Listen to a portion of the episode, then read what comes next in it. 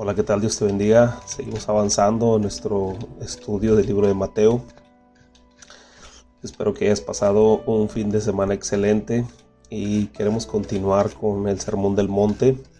Ya estamos en el capítulo 6, hemos avanzado bastante y para mí es un gran privilegio el poder compartir este mensaje, este estudio y que pueda llegar hasta tu casa, hasta tu hogar a través de este medio. Damos gracias a Dios por la oportunidad que nos da de que a través de este medio podemos conectarnos contigo y podemos seguir haciendo iglesia y, aún más que eso podemos de seguir desmenuzando su palabra verso por verso, comprendiendo el contexto histórico, el contexto literario y la perspectiva desde, desde la que la miró Mateo, siendo que Mateo, como te comenté desde el principio, eh, a las personas a las cuales él se dirigió fueron a los judíos que tenían eh, su tradición muy arraigada, su tradición eh, muy ligada a ellos, a su corazón, y que menciona muchas, eh, muchas profecías del Antiguo Testamento, dado que su interés era que todos los judíos que se habían convertido a Jesús entendieran y reconocieran que Jesús es el Mesías prometido, el Mesías que había de venir, eh, del que tanto hablaron los profetas. Y Jesús, eh, en la mayoría de sus, o, se puede decir en, la en todas las, eh, eh, sus enseñanzas que él dio, se dirigía al pueblo de Israel, porque dice su palabra que él no vino sino a la casa de Israel, ¿verdad? Llamar a la casa de Israel. Y pues de ahí nosotros salimos beneficiados a través de la expansión del reino. Nosotros los gentiles, el pueblo que no era pueblo, ahora podemos adorar al Señor, ¿verdad? Nosotros cuando se menciona en la palabra de Dios los gentiles, nosotros somos los gentiles y ahora gozamos de un gran privilegio y ahora podemos ser hijos de Dios, ¿verdad? Como dice Juan 1.12, a los suyos vino, mas los suyos no le recibieron, mas a todos los que le recibieron, estos los que creen en Él, les dio potestad de ser llamados hijos de Dios. Así es que ahora somos hijos y como hijos también somos coherederos, ¿verdad? Juntamente con Cristo y reinaremos con Él y esa es nuestra esperanza nuestra esperanza, la resurrección en el tiempo postrero y que vamos a poder llegar eh, a ese reino milenial donde estaremos con Él habitando y viviendo en tranquilidad. Bueno, es un poquito el resumen de lo que creemos nosotros, de lo que estamos esperando nosotros y para eso todo eso el Señor nos enseña a través del Sermón del Monte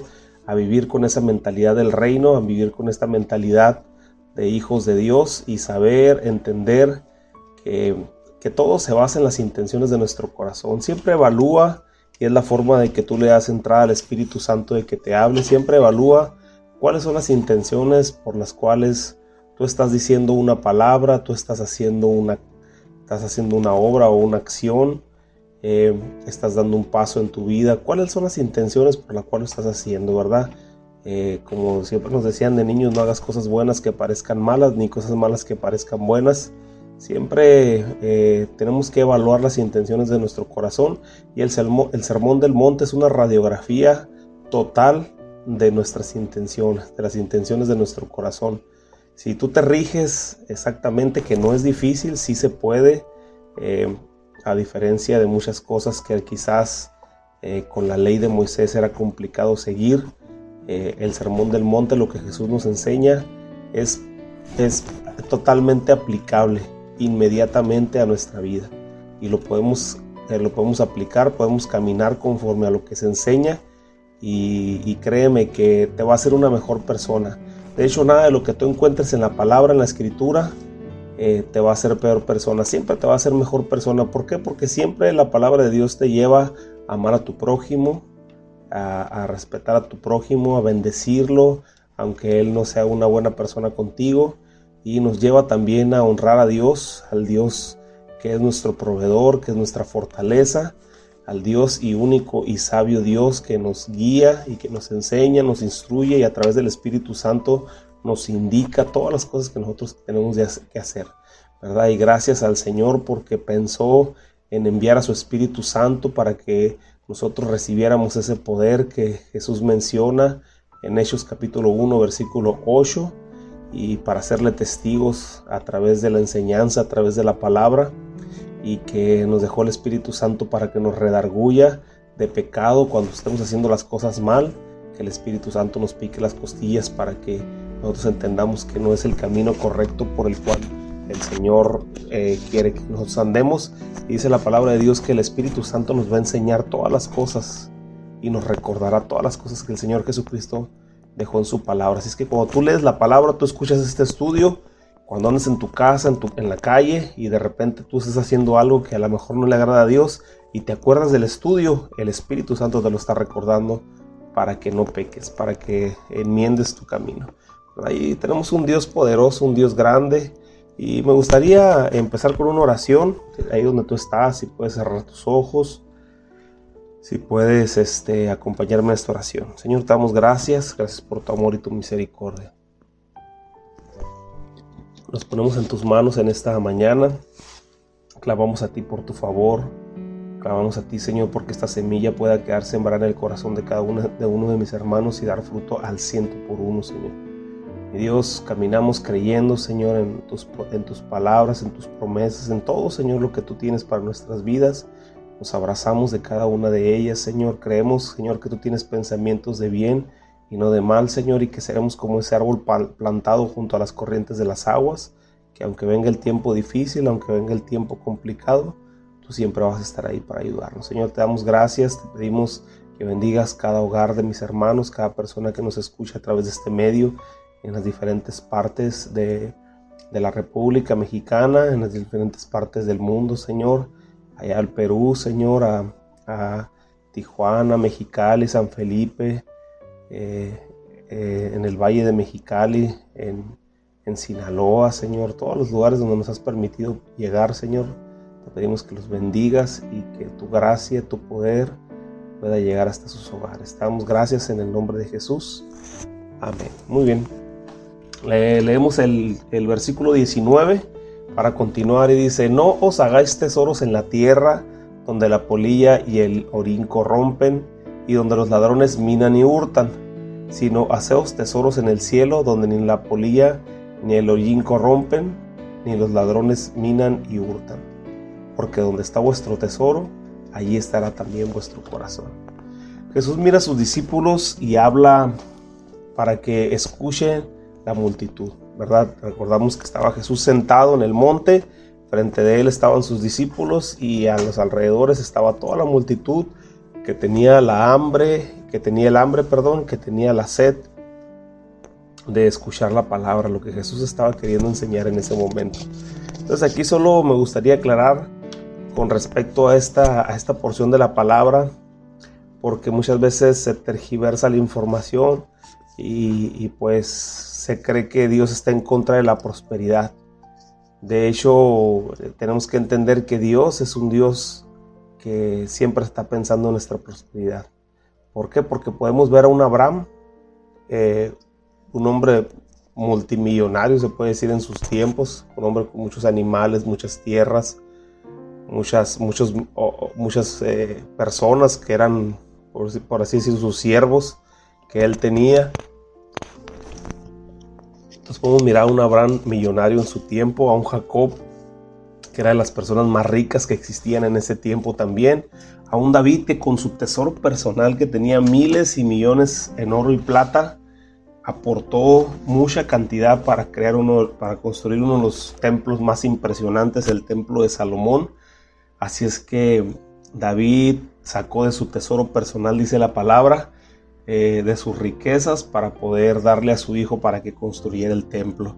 No solamente las riquezas que correspondían al reino, porque él era rey y obviamente había un, había un, este, un arca donde estaba guardado todas las riquezas del pueblo, donde el pueblo tenía guardado las riquezas que habían ganado en batalla, que habían ganado a través de las expediciones, las conquistas. Pero David tenía un tesoro personal, algo que él había tenido como un pago de su trabajo en los años que fue rey, y dice que eran miles y millones en oro y plata, y él todo lo donó de su tesoro personal, la mayoría, para la construcción del templo. Entonces estamos hablando de gente muy rica, muy pudiente, gente em, que no tenía necesidad económica, entonces estamos hablando de un Dios que prospera, un Dios que bendice, un Dios que nos, que nos provee, ¿verdad? Para que no nos falte nada en la vida. Entonces no estamos en contra de que Dios te pueda prosperar. Al contrario, nosotros creemos que Dios nos va a prosperar y que Dios nos va a bendecir y que Dios nos va a proveer de todas nuestras necesidades. Pero cuando Jesús hace la observación a los que pretenden ser sus fieles seguidores, es porque Él está interesado en que su centro principal nunca sea el alcanzar las riquezas. Eh, porque acaso no hacen lo mismo los que no son sus discípulos o, las personas del mundo, las personas que no caminan con Él, no hacen eso de, seguir las riquezas.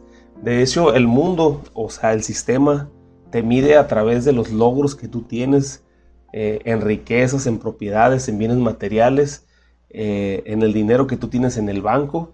Y si no tienes nada de eso, de eso el sistema te clasifica como que estás incompleto, como que aún te falta. De hecho, este, en su mayoría, muchas de las frustraciones de los jóvenes, de los adolescentes, de los ah, adultos eh, maduros es que quizás nunca lograron tener eh, una propiedad, una, casa, carros o dinero en el banco, eh, como muchos lo lograron en su vida. Entonces el, mundo te, te cataloga con respecto a lo que tienes, ¿verdad? Entre más tienes, pues eres, estás más realizado. Entre menos tienes, menos realizado estás, ¿verdad? Que aunque pues a veces miramos gente muy rica, con mucho dinero, ¿verdad? Pero como dice, como dijo aquel dicho, ¿no? Aquel hombre, he mirado gente tan pobre, tan pobre, que lo único que tiene es dinero, ¿no? Entonces, aquí el, el Señor Jesucristo nos está enseñando un principio importante. Eh, que, es, es como se rige el reino. En el reino de los cielos no es así. Dios te suple todo lo que tú necesitas y estoy totalmente de acuerdo que si luchas por tener una casa bonita, un carro, un ahorro en, el banco, yo creo en mi corazón que lo vas a lograr. Es más, yo quiero que tú lo logres. Yo quisiera verte realizado. Yo quisiera que tú lograras todos tus objetivos eh, en la vida, que pudieras tener un buen carro, una buena casa, ¿verdad? Quizás eh, lugares de renta, eh, un lugar donde tú puedas tener un ingreso adicional a tu trabajo, un buen trabajo, un trabajo próspero, un buen puesto en tu trabajo. Yo quisiera verte realizado en todas las cosas que tú haces. Dios quisiera verte realizado en todas las cosas, porque así es. O sea, si tú conoces a, un judío, una persona del pueblo de Israel, eh, donde quiera que llega, ellos hacen, hacen este, eh, lo imposible por, por poder prosperar, ¿verdad? Y eso es un principio que ellos tienen arraigado pero nunca, pero nunca de los nunca, nunca está en la balanza el servir a Dios o, ser, o, tener, o tener riquezas. No es algo negociable. El seguir a Jesús o dejarlo por un buen trabajo no es negociable. No puedes pensar en decir, a ver, el camino de la izquierda me lleva a Jesús y el de la derecha me lleva a un buen trabajo próspero con, con mucha, una buena paga y todo eso. Nunca vas, nunca, nunca, nunca en tu vida lo puedes poner en la balanza eso. Créeme, yo te hablo de mi corazón, te hablo por las experiencias que he vivido, no es algo que yo haya escuchado. Yo todos los trabajos que me alejan de Dios no los tomo, definitivamente los hago a un lado. Eh, cuando hay un trabajo que me puede alejar de Dios, yo le pido a Dios que me ayude a organizar los tiempos para no alejarme de Él, para no dejar de ir a la iglesia, para no dejar de congregarme, para no dejar lo que tengo que hacer. Y Dios siempre pone los medios para que eso se arregle. Ese es Dios, ese es el Dios que creemos. Dios siempre tiene el control de todas las cosas cuando lo ponemos en primer lugar. Y Dios, eh, por otro lado, me suple las necesidades. Él, Dios, Dios siempre te va a suplir tus necesidades que puedas haber ganado en ese trabajo que te hubiera alejado de Él. Dios siempre te va a suplir. Eh, mucho más de lo que pudiste haber obtenido ahí. Entonces, no vale la pena enfocarnos en las cosas materiales y hacer a un lado las cosas de Dios, porque nada nos vamos a poder llevar, ¿verdad? Como dice el dicho, desnudo llegamos, desnudo nos vamos, y la mejor inversión que podemos hacer es en el reino, porque allá Dios paga mejor los intereses de nuestra inversión, y obviamente no lo hacemos con la intención de recibir nada a cambio de lo que nosotros damos o de lo que nosotros ponemos nuestras riquezas en el reino. Todo lo que hacemos nosotros es por agradecimiento por lo que ya hizo Jesús, porque Cristo ya murió en la cruz del Calvario por ti, por mí, porque ya entregó su vida, porque ya derramó hasta la última gota de su sangre. Jesús ya pagó por adelantado, ya te pagó por adelantado todo lo que tú puedas hacer para Él, todo lo que tú le puedas eh, ofrecer en, recursos, en economía, en tiempo, Él ya te lo pagó. Entonces, eh, Dios, como, como lo venimos diciendo en los estudios, Dios nunca te va a quedar debiendo nada. Dios siempre te va a pagar por adelantado. Pero es Dios tan dadivoso que jamás, nunca, jamás, jamás de los jamases, nunca le vamos a ganar en generosidad a Él. Si tú le das tu tiempo, Él te da una vida eterna. Abraham le dio un hijo y Dios le dio millones de hijos, una descendencia impresionante. Pero siempre la duda que nosotros podemos tener es cómo yo puedo sembrar en el reino de los cielos, cómo puedo acumular tesoros en el cielo. ¿Verdad? Aquí dice la palabra de Dios, dice, sino hacer, hacer tesoros en el cielo donde ni la polilla ni el hollín corrompen. ¿Verdad? Es un tema controversial, hay muchas cosas que la gente dice, hay mucha gente, hay cosas que la gente estipula muchas veces sin el conocimiento de la palabra, pero como yo siempre te digo, vamos a ver qué dice la palabra con respecto a esto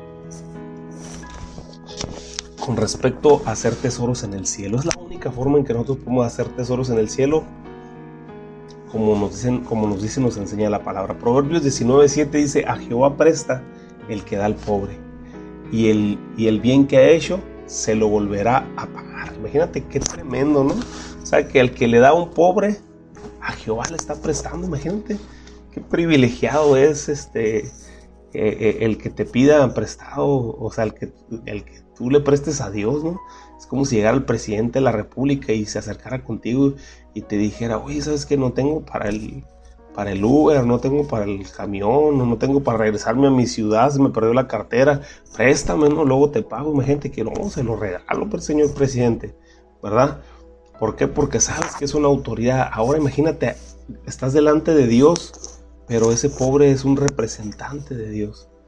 Porque él, él, él, está poniendo a prueba nuestra sensibilidad, Entonces dice que al que a Jehová le presta, dice, a Jehová le presta el que da al pobre, y el bien que él ha hecho, él se lo devolverá, se lo volverá a pagar. Es una de las mejores formas de acumular nuestras riquezas en el cielo, es dando al pobre porque estamos prestando a Dios. Mateo 25, 34 dice, entonces el rey dirá a los de su derecha, Venid benditos de mi Padre, heredad el reino preparado para ustedes desde la fundación del mundo, porque tuve hambre y me diste de comer, tuve sed y me diste de beber, fui forastero y me recogiste, estuve desnudo y me cubriste, enfermo y me visitaste, en la cárcel y viniste a mí.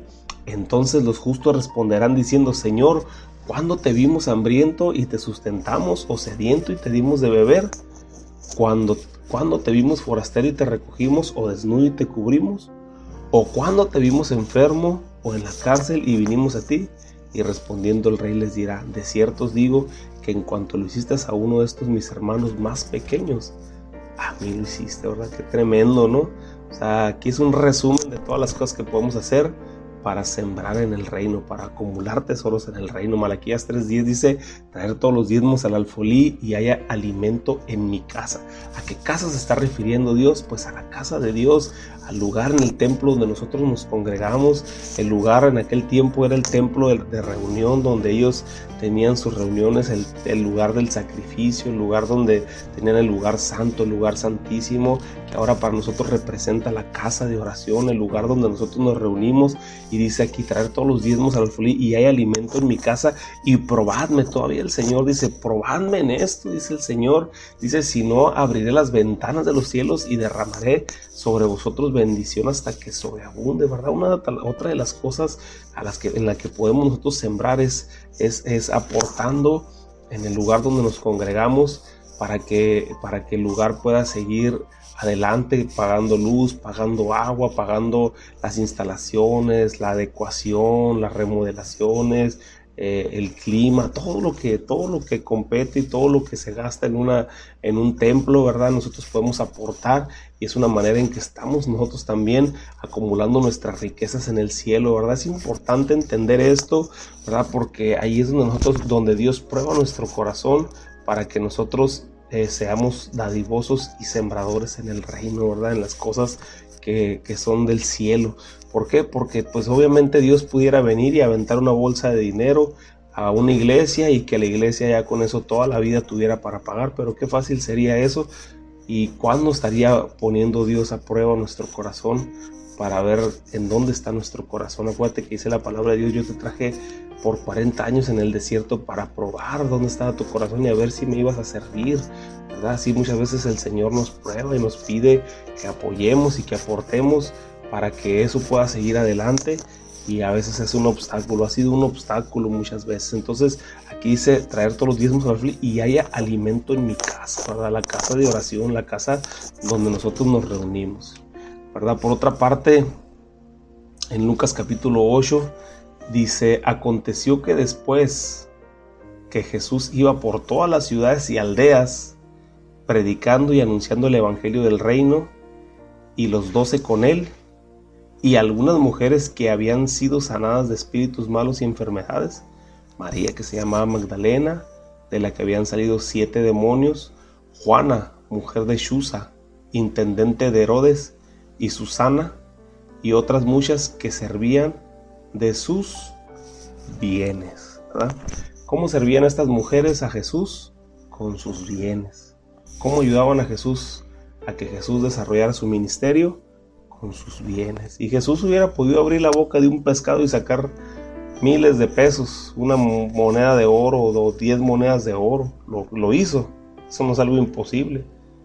Pues él podía este, agarrar, traer una simple galleta o un pan en la bolsa y cada vez que se sentaron a comer multiplicarlo. Pero cuando iba, iba a ser probada el agradecimiento de estas mujeres o de estos hombres que seguían a Jesús. ¿Cuándo?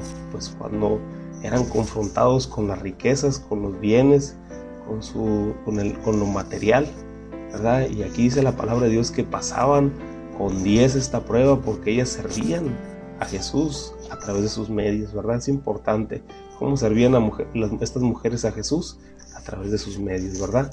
Hechos capítulo 4, versículo 32 dice, y la multitud de los que habían creído eran de un corazón y un alma. Ninguno decía ser suyo propio nada de lo que poseía, sino que tenían todas las cosas en común. Y con gran poder los apóstoles daban testimonio de la resurrección del Señor Jesús y abundante gracia sobre todos ellos. Así que no había entre ellos ningún necesitado, porque todo lo que poseían, todos los que poseían heredades o casas, los vendían y traían el precio de lo vendido, y lo ponían a los pies de los apóstoles y se repartían a cada uno según sus necesidades. Entonces José, a quien los apóstoles pusieron por sobrenombre Bernabé, que traducido es hijo de consolación, levita natural de Chipres, como tenía una heredad, vendió y trajo el precio y lo puso a los pies de los apóstoles. Y aquí en el libro de los Hechos vemos el inicio de la iglesia y vemos un principio importante que es el principio de la siembra, cómo ellos entendían lo de acumular esas riquezas en el cielo, donde ni la, ni la polilla ni el hollín corromperían, ¿verdad? Y en el agradecimiento, y aquí verdaderamente la palabra de Dios no está aboliendo el derecho a la propiedad, no está diciéndote que no tengas propiedad, que no tengas riquezas, que no tengas tu casa, ¿verdad? Pero si Dios pone en tu corazón y, y tú lo deseas, ¿verdad? Ayudar con tus, con tus bienes, con tus recursos, con una parte de lo que, de lo que está en tu, eh, pues en, tu posibilidad de tu trabajo, ¿verdad? Este, no, no cierres tu corazón porque todo eso es para expansión del reino. Yo sé, yo entiendo que esto se ha, se ha trastornado mucho y ha habido muchos fraudes y ha habido muchas personas que se han aprovechado de esta situación, pero tú no te preocupes por eso. Créeme que, que cada persona que ha recibido un recurso que debía ser destinado para la expansión del reino y lo ha utilizado para su propio beneficio, pues ellos darán cuentas delante de la presencia de Dios. Ellos van a dar cuentas delante de, Dios y pues ellos van a tener que rendirle cuentas a Dios por cada uno de los pesos y cada uno de los del dinero que ellos recibieron. Es dura esta palabra, es fuerte esta palabra, ¿verdad? Pero, pero es verdad, es real.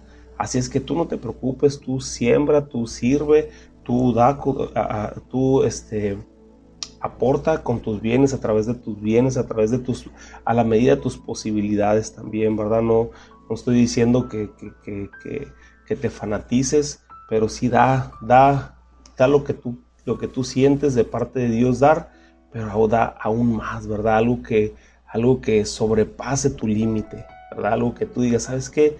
Eh, el día de hoy quiero dar esto para Dios, ¿no? Y no estoy hablando de que vayas y pidas un préstamo en Coppel o en Electra y, y al rato te quedes con una deuda porque eso Dios está en contra de eso, ¿verdad?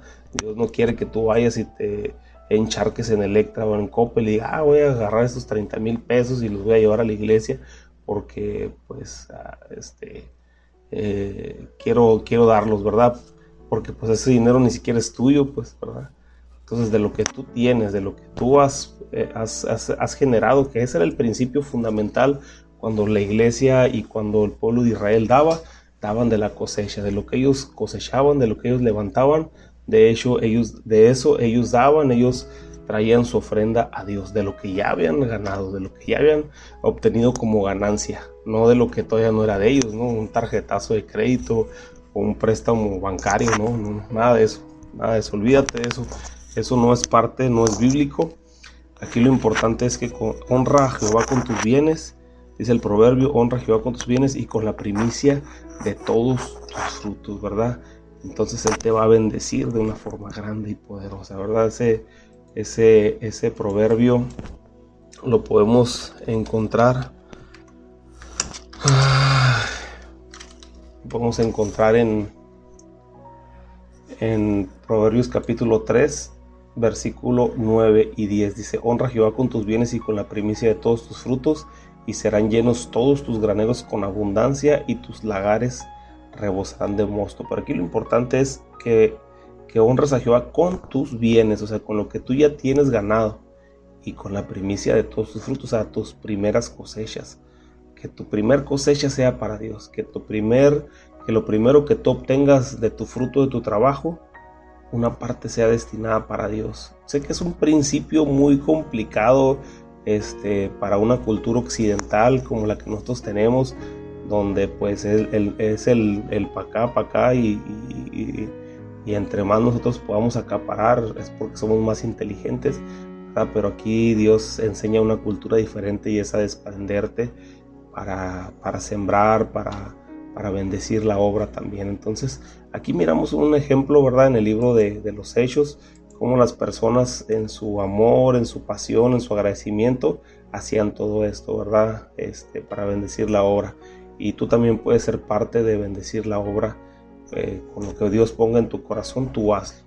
Tú hazlo y Dios, pues verdaderamente, aunque no lo hacemos con ese objetivo, pero Dios te va a bendecir. Por algo el rey Salomón lo puso en su proverbio, ¿verdad? Serán llenos tus graneros y con abundancia y tus lagares rebosarán de mosto, ¿verdad? Porque son principios del reino que son inquebrantables, ¿verdad? Son leyes del reino que son inquebrantables. ¿Verdad? Son unas leyes, o sea, el principio de siembra y de cosecha, eso no lo vas a poder quitar. Si tú das, Dios te va, Dios siempre te bendice más. No lo hacemos con ese objetivo, lo repito, pero pues es una cualidad de Dios, ¿verdad? Eh, Juan capítulo 3 versículo 17, pero el que tiene bienes de este mundo y ve a su hermano tener necesidad y cierra su corazón, eh, cierra contra él su corazón, ¿cómo mora el amor de Dios en él? ¿verdad? Otra de las formas que podemos acumular nuestras riquezas en el cielo, donde ni la polilla ni el hollín corrompen, es bendiciendo a nuestros hermanos, ¿verdad? Si vemos una necesidad de nuestro hermano, para no cerrar nuestro corazón a su necesidad, sino ayudarlos, ¿verdad? Ayudarlos porque ahí demostramos el amor de Dios. Entonces resumimos que lo más importante es usar los bienes materiales para ayudar a los pobres, a nuestros hermanos, al impulso y la expansión del reino. Y esta es una buena forma de acumular riquezas en el cielo. Y créeme, como dice Marcos capítulo 10, versículo 28, cuando, cuando Pedro le preguntó a Jesús, o le comentó a Jesús después de que Jesús le dijo al joven rico, pues una cosa te falta, le dice, vende todo lo que tienes y dáselo a los pobres. Y dice que el joven se fue triste. Y cuando el joven se fue, Jesús dijo, cuán difícil es, es que un rico entre en el... Eh, eh, que un rico entre al reino de los cielos es más fácil que un camello entre en el ojo de una aguja. Imagínate entonces Pedro escuchando esto dijo, Señor, he aquí nosotros hemos dejado todo y te hemos seguido. Y Jesús le dijo, De cierto te digo que no hay ninguno que haya dejado casa o hermanos o hermanas o padre o madre o mujeres o hijos o tierra por causa de mí y del Evangelio que no reciba cien veces más ahora en este tiempo. O sea, ¿vas a ser bendecido en este tiempo? Sí vas a ser bendecido en este tiempo. En esta vida vas a ser bendecido, aunque en la vida postrera vas a ser más bendecido todavía, pero en esta vida vas a ser bendecido casa, hermanos, hermanas, madre, hijos y tierra, aún con persecuciones, pero en el siglo venidero, la vida eterna.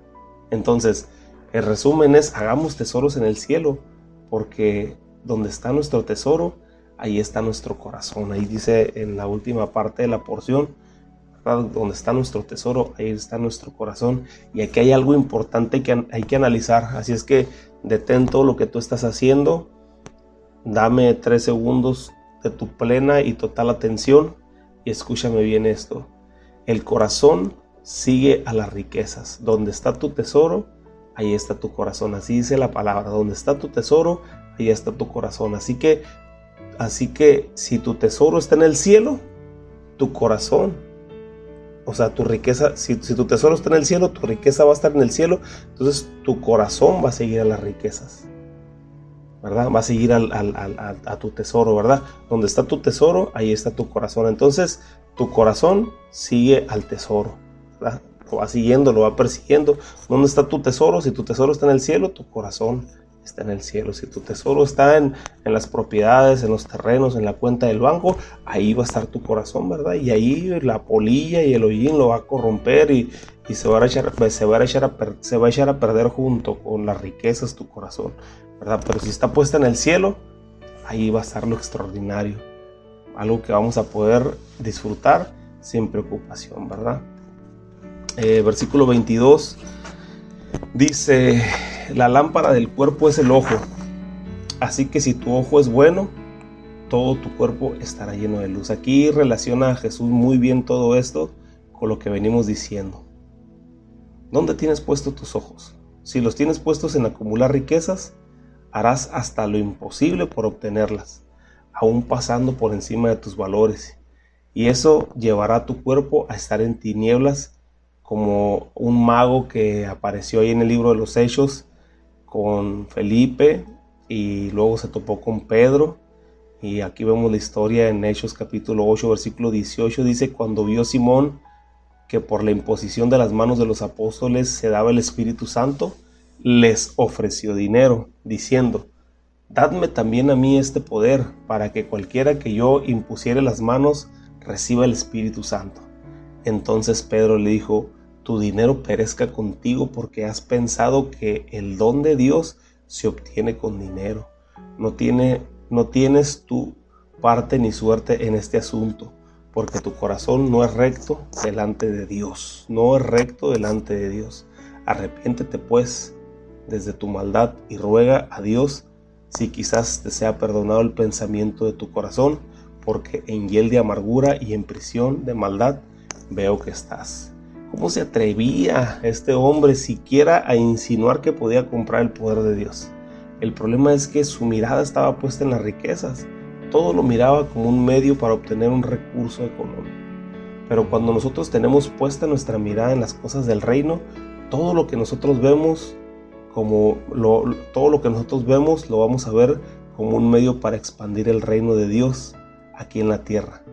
Y puesta, y puesta nuestra mirada en las cosas de arriba, iluminamos nuestros cuerpos, nuestra alma, para que no estemos en oscuridad, ¿verdad?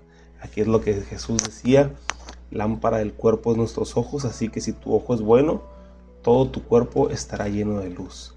Pero si tu ojo es malo, dice el versículo 23, todo tu cuerpo estará ahí, en tinieblas. Así que eh, si la luz que en ti hay es tiniebla, ¿cuántos serán las mismas tinieblas?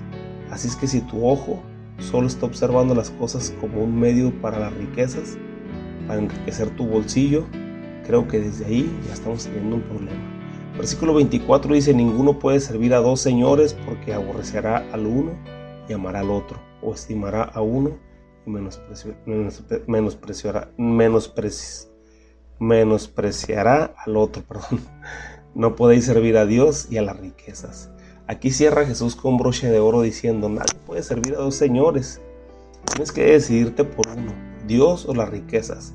La traducción en la Biblia es Strong y en el inglés también viene, en el inglés y el griego, eh, para, la palabra, eh, para la palabra riquezas se usa la palabra mamón y, y mamón era el dios del dinero. Y Jesús aquí está espiritualizando esta circunstancia, esta situación. Dice, o rindes tu adoración y devoción a Dios, o rindes tu adoración a Mamón, Dios de las riquezas. Porque Él sabe, eh, como dijo Salomón, el ojo nunca se cansa de ver. Eso lo encuentras en Eclesiastés 1.8. Siempre vas a querer más y eso te va a atar a buscar las riquezas.